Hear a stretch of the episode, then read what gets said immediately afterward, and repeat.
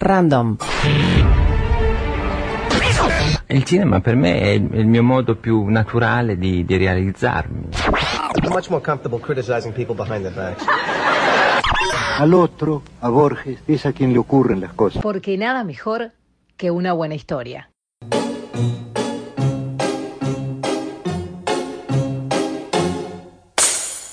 Historias Random Podcast por Bernardo Borkenstein. Hola, ¿qué tal? Este es un nuevo episodio de Historias Random Podcast y en el día de hoy eh, nos vamos a dedicar como apoyo al taller de pensamiento complejo a reflexionar un poco sobre el libro de Friedrich Nietzsche, El origen de la tragedia o el nacimiento de la tragedia, que eh, plantea bueno, un montón de excesos de juventud, como él mismo decía en un texto posterior, en el propio prólogo que él agrega a una edición, pero que también rescato de él un par de ideas interesantes, entre las cuales, como no, no es ninguna sorpresa para quienes lo hayan leído, está el de la dualidad entre lo apolíneo y lo dionisíaco, y a eso es que quería referirme hoy. Por un lado, eh, es difícil encontrar una referencia a de dónde saca Nietzsche la idea de esta oposición entre Apolo y Dioniso, entre los dos eh, paradigmas, llamémosle, de, los que representan los dioses en la mentalidad, en la espiritualidad de la gente. Y eh, lo que pudimos rastrear un poco siguiendo Humberto Eco es que en el oráculo de Delfos, en el templo, eh, había bueno, una serie de, estructuras, muchas de ellas, pero en el propio templo, en la zona llamada Aditum, donde solamente podía entrar la pitonisa, había cuatro paredes, las cuatro estaban eh, decoradas y tres de ellas estaban decoradas en homenaje a Apolo, en tanto la del fondo, la de, la de Occidente, estaba decorada en homenaje a Dionisos. Y esto es porque según la mitología, eh, Zeus había ordenado a Apolo permanecer con los hombres en, la tierra, pero Apolo se fue a vivir con los hiperbóreos, esa raza mítica al norte del mundo conocido, y entonces, eh, como los designios de Zeus eh, tenían que ser obedecidos, especialmente porque son para que se cumpla el destino, se llegó a un trato de que Apolo iba a quedarse nueve meses y después se iba a ir tres meses con los hiperbóleos, meses en los cuales en Delfos iba a reinar Dionisos, que también era un dios con capacidad adivinatoria, aunque un poco diferente. Esto tiene que ver con la forma en que los mitos se imponen y se instalan. Si bien Apolo tampoco es eh, un dios propiamente griego de origen para la época clásica, ya estaba muy instalado, era un dios solar, preeminentemente solar, es uno de los principales dioses olímpicos, entonces sus características son completamente definidas, es una, una divinidad que tiene no solamente una cantidad de mitos asociados, sino también una personalidad muy eh, demarcada, tanto en sus aventuras como en sus amores o sus preferencias, especialmente en lo estético. En cuanto a Dionisos, es una divinidad menor que venía de Tracia. No en vano, Dionisos eh, aprende de Pan las artes adivinatorias. Y esto es muy interesante porque se dice que eh, cuando la pitonisa estaba eh, profetizando en homenaje a Apolo, profetizaba por adivinación, pero cuando profetizaba por Dionisos lo hacía por inspiración, que vendrían a ser dos formas distintas de acceder al conocimiento, que de todas formas, como sabemos, eh, era un conocimiento que se impartía de forma muy eh, nublosa y poco clara. Generalmente los vaticinios no, no eran claros, salvo algunas excepciones, como en el caso de cuando a Layo el oráculo le dice claramente que su hijo mataría a su padre y desposaría a su madre. Generalmente los oráculos son muy vagos. Por eso se cuenta que cuando Creso, el rey de Lidia, ya por el siglo VI a.C., eh, quiso saber eh, qué pasaría si entraba en guerra con los persas, el oráculo de Delfos le dijo, si vas a la guerra, un gran imperio caerá. Y creyendo Creso que el que iba a caer era el imperio persa, fue a la guerra, pero el que cayó fue el suyo. O sea, efectivamente un gran imperio cayó, pero no fue el que él quería que cayera. Pero bueno, entonces eh, de esta oposición de literalmente Apolo al oriente y eh, Dionisios a occidente, que estaba en el oráculo de Delfos, es donde Nietzsche abreva para llegar a su intuición genial, que hasta el día de hoy sigue siendo tenida en cuenta, pero mucho más allá de lo que tiene que ver con el origen de la tragedia griega, y que fue lo que él pensó, ya que hoy en día el paradigma de oposición apolíneo-dionisíaco se utiliza como modelo de análisis de muchísimas cosas, de sistemas, de organizaciones. Y vamos a ver por qué.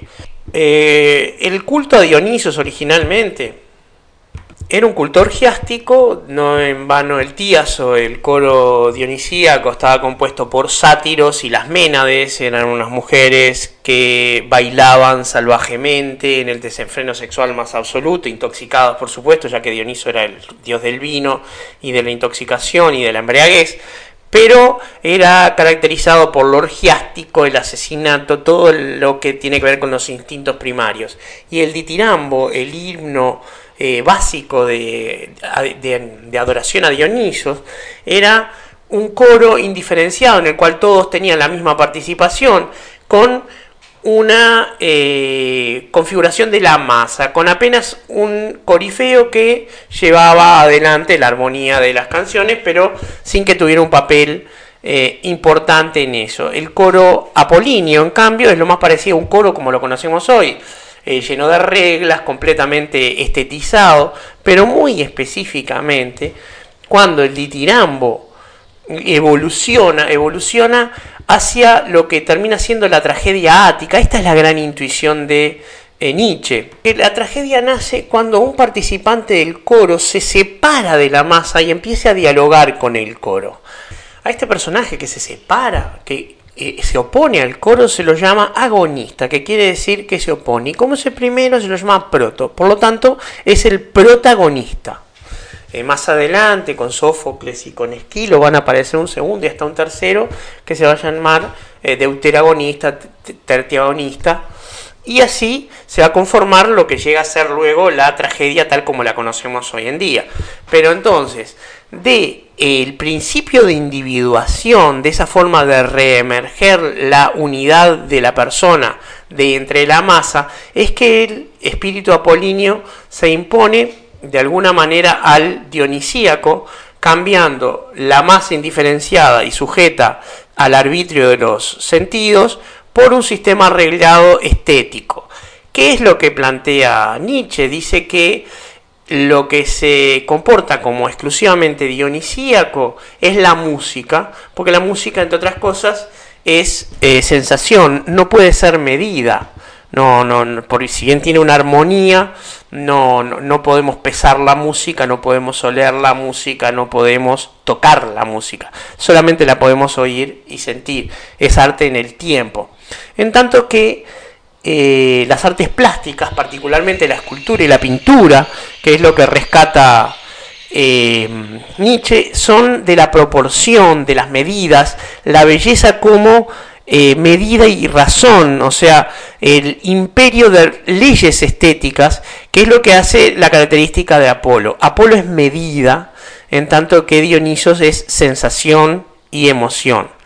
Ni que hablar que, sobre todo para Nietzsche más adelantado, la existencia genuina es la dionisíaca.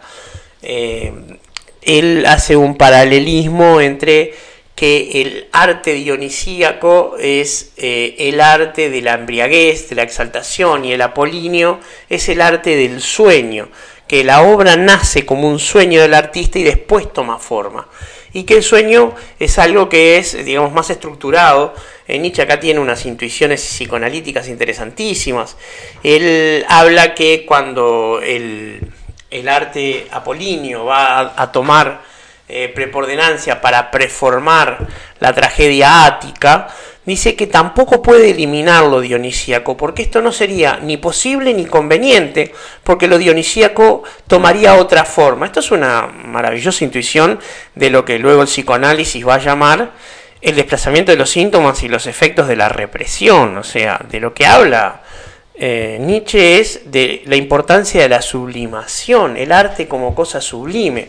Y realmente eh, queda eh, impreso en la mentalidad del siglo XX y ahora en el siglo XXI se sigue usando toda esta idea de que nosotros podemos tener dos formas de ordenar. Una forma donde impera la emoción, el caos de alguna manera, el sentido y la masa, y otra donde impera el principio de individuación, la regla, la armonía, la medida. Y entonces podemos ver que hay instituciones que tienden a ser dionisíacas y otras que tienden a ser apolíneas. Pensemos en un concierto de música, eh, por ejemplo, una orquesta sinfónica o filarmónica, con el público ordenado, en silencio y sentado en sus lugares con una orquesta cada una en su lugar, tocando su partitura en su momento, con su instrumento y el director eh, llevando la pauta. Y pensemos en una fiesta rave, en una fiesta de música electrónica con todos los participantes alcoholizados, los participantes intoxicados con éxtasis y la masa moviéndose de forma indiferenciada y donde priman los sentidos y lo orgiástico. No en vano, lo dionisíaco evoluciona hacia lo báquico en Roma y de lo báquico surge el carnaval, que hasta el siglo XXI, en los lugares donde no se lo ha civilizado de manera extrema como en Uruguay, tiende a ser una época del año en, el cual, en la cual perdón, los sentidos se disparan y lo orgiástico toma la sociedad civilizada del occidente en el siglo XXI. Es característico de todas las sociedades hiperreguladas la necesidad cada tanto de un momento en el que, la transpersonalización que imponen las máscaras y la pérdida del principio de individuación dan una libertad que es necesaria para liberar las represiones de todo el año. Pensemos en cómo se desarrolló el carnaval de Venecia, esa época en la cual la gente utilizaba máscaras y en los bailes y se, imponía el desenfreno, o como al día de hoy en Río de Janeiro o en Nueva Orleans el carnaval sigue cumpliendo esas funciones. Y pensemos, para los que somos uruguayos, cómo se ha civilizado el carnaval uruguayo para que no cumpla ninguna de ellas. En Uruguay no tenemos un desfile donde la gente se libere, sí tenemos los desfiles de llamadas donde la gente pasa a tener presa de los sentidos, pero es tan estructurado que no podemos decir que eh, sea un desfile dionisíaco, si bien hay toda una explosión de sentidos, generalmente lo que prima no es la intoxicación, por más que mucha gente bebe, sino el dejarse llevar por una experiencia que por la forma que tiene una cuerda de tambores con sus bailarines y todos haciendo un personaje caracterizado, tampoco es dionisíaca. Mucho menos lo es el desfile de carnaval principal, donde las distintas agrupaciones marchan con códigos muy establecidos y ni que hablar que ese concurso de teatro, que es el concurso de agrupaciones carnavalescas, menos que menos se parece a lo que en espíritu es el carnaval, porque esa divinidad menor, Momo, que muere todo el año y resucita, de la misma manera que lo hacen Dionisos y lo hacen Apolo en sus distintos eh, mitos, no eh, impera en el desenfreno. De hecho, tanto es así que hace pocos años en la pedrera se había empezado a insinuar una celebración eh, dionisíaca del carnaval con jóvenes entregados ahí sí al desenfreno y a la intoxicación y a la música y al baile y al sexo y fue rápidamente reprimida. Fue rápida y velozmente reprimida por una sociedad que ya ni siquiera puede ser considerada como apolínea ni como dionisíaca. La sociedad uruguaya es tan reprimida, es tan absolutamente eh, regulada en cuanto a la expresión de las emociones, que algunos teóricos la llamarían una sociedad Zeus. Zeus eh, se agrega como para complementar el modelo, el modelo y darle un sentido más de análisis complejo, porque recordemos que eh, Nietzsche solamente quería hablar del origen de la tragedia. Eh, Zeus es el imperio de la ley. Zeus es el mazo, el rayo que golpea y que destruye lo que no le gusta. Entonces la sociedad uruguaya rápidamente reprime las emociones, rápidamente, rápidamente excluye los problemas y donde no los puede excluir, como el problema de la violencia en el fútbol, que de todas maneras no alcanza las dimensiones que alcanzó en Europa y que todavía en algunos, momentos, en algunos lugares alcanza, eh, lo ve como un problema gravísimo. La sociedad uruguaya ve los desbordes de la ley como problemas serios y realmente se pierde en algunos casos la verdadera perspectiva de lo que está pasando y eh, se tiende a reprimir.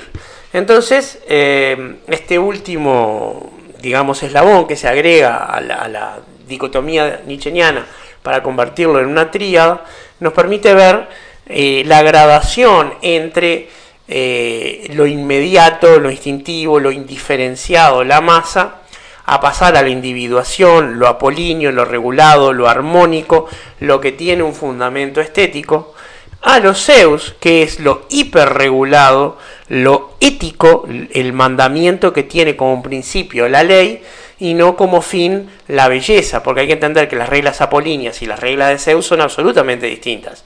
Las reglas apolíneas marcan un fin de belleza y de estética. No en vano Apolo es el dios de la música, de la lira y de la cítara, pero también es el patrono de las musas. El coro de Apolo son las musas, es el musayón, no son las ménades. Es muy interesante ver las reproducciones artísticas de estos dos tipos de coros, del tíaso y del coro de las musas, para ver realmente la gran diferencia que hay con las ménades en plena orgía con los sátiros, pero las musas discretamente paradas las nueve una al lado de la otra, cada una representando su arte de manera prolija y estrictamente diferenciada. Cada musa tiene un arte que le corresponde.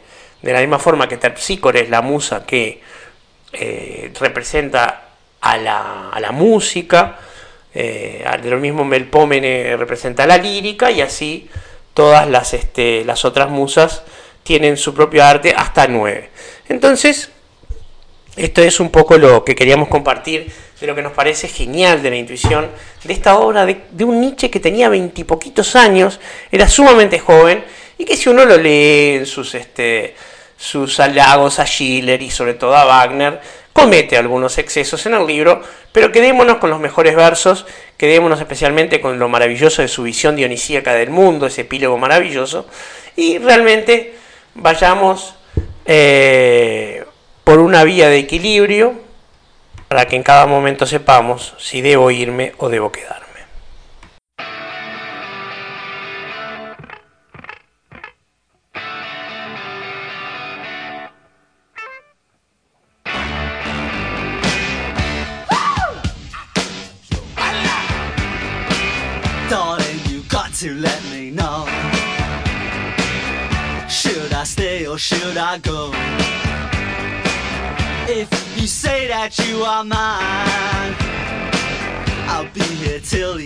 Of time. So you got to let me know. Should I stay or should I go? It's always tease, tease, tease. You're happy when I'm on my knees. One day is fine and next is black. So if you want me off your back, well come on and let me know. Should I stay or should I go? Should I stay or should I go now? Should I stay or should I go now?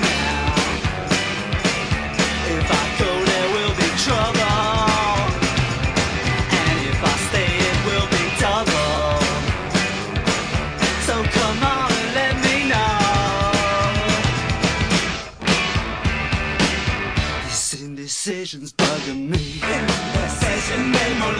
If you don't want me, set me free. Exactly whom I'm supposed to be. Don't you know which clothes even fit me? Come on and let me know. Should I cool it or should I blow?